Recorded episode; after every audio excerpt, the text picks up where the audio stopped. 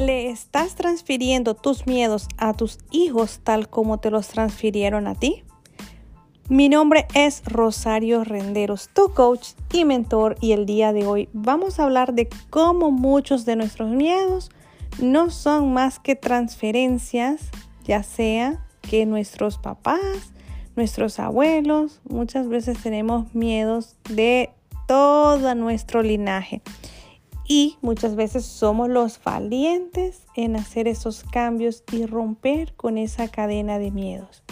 Pero muchas veces los repetimos, muchas veces no tomamos la decisión de ser ese valiente que cambia la historia de un árbol familiar. Te cuento eh, un poco de lo que viví hace mm, dos semanas, si no mal recuerdo, y era algo que quería compartir en este podcast porque creo que cualquier padre de familia que me escuche el día de hoy se identifica que nos suelen pasar estas situaciones, situaciones que usualmente no son nuestras. Hace dos semanas estaba en la casa de una prima donde hay una swimming pool, piscina, alberca, como le llamen. Y una de mis sobrinas quería brincar al lado más hondo del agua. Ella está aprendiendo a nadar. Ella estaba sintiéndose muy confortable en el agua, en el lado donde ella aún podía tocar con sus pies. Pero una de las cosas que amo y me encantan de los niños, que usualmente me sorprende, ella tiene 10 años y usualmente los niños a los 7, a los 8 años ya nos han llenado de tantos miedos que para cuando tenemos 10 años somos ya un robot, una programación de nuestros padres o de nuestros ancestros. Y me encantó ver una niña valiente a los 10 años. A los 10 años muchos de nosotros ya nos han consumido tantos miedos y nos han vuelto personas muy frágiles. Tal vez te identifiques tú.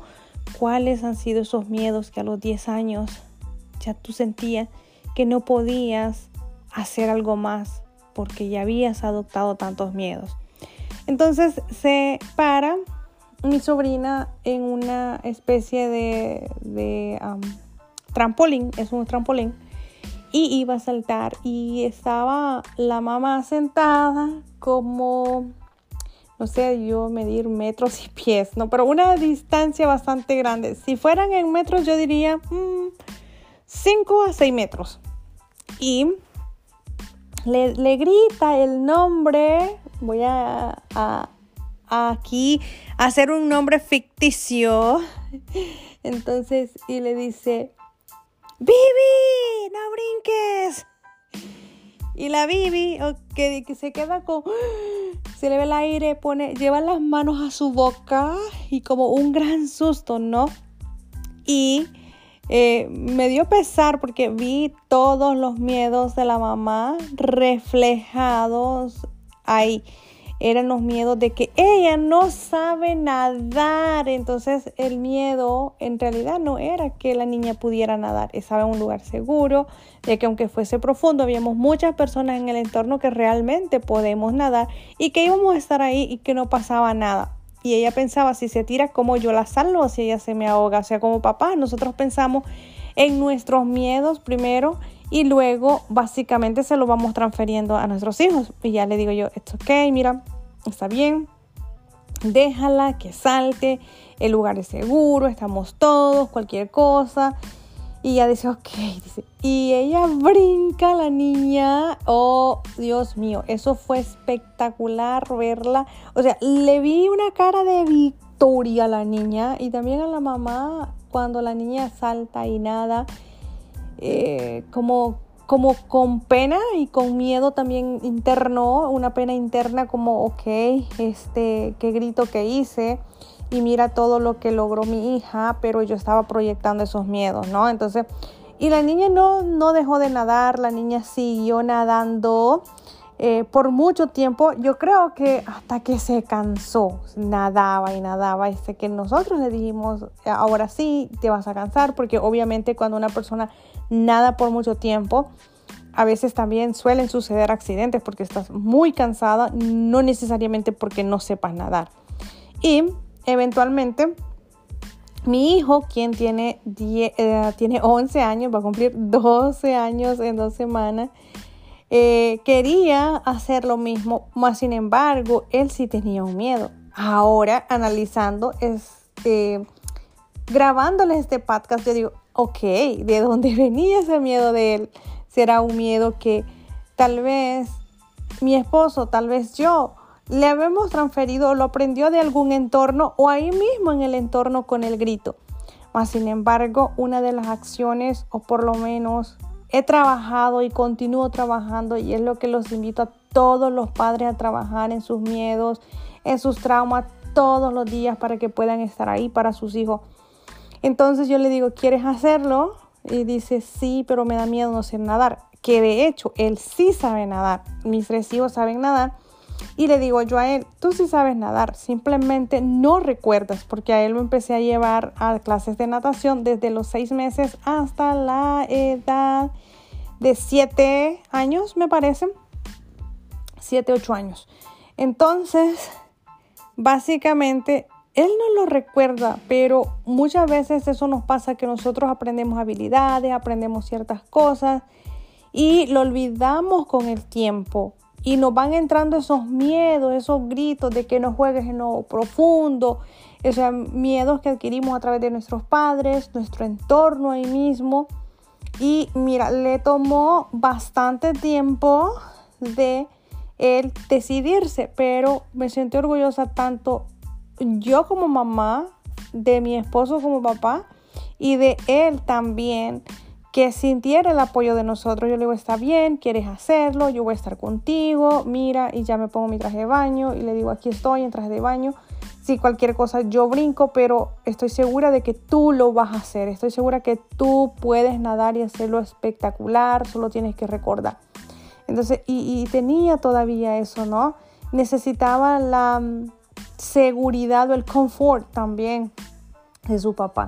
Entonces viene mi esposo, se para también eh, este, cerca de él y le dice, dale, si tú quieres, aquí estoy. Cualquier cosa, tu mamá y yo brincamos, yo brinco por ti, yo voy, yo te salvo, ¿no? Su superhéroe.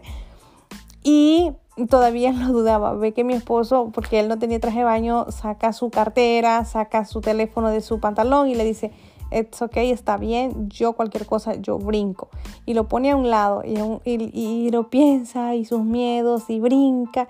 Y, y, fue hermoso que como padres nosotros estemos ahí para apoyar a nuestros hijos, para alentarlos.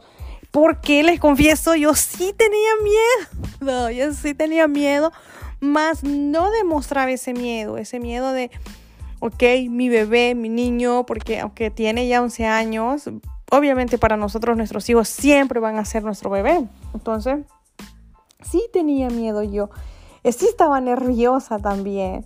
Y a pesar de eso, no mostrarles y estar ahí para apoyarlos, dejarlos vivir sus propias experiencias. Y para mí fue una experiencia que yo dije, tengo que compartirle en un podcast. Tú como mamá, tú como papá, tal vez te estás identificando en este momento con lo que yo te estoy diciendo, con lo que yo te estoy compartiendo.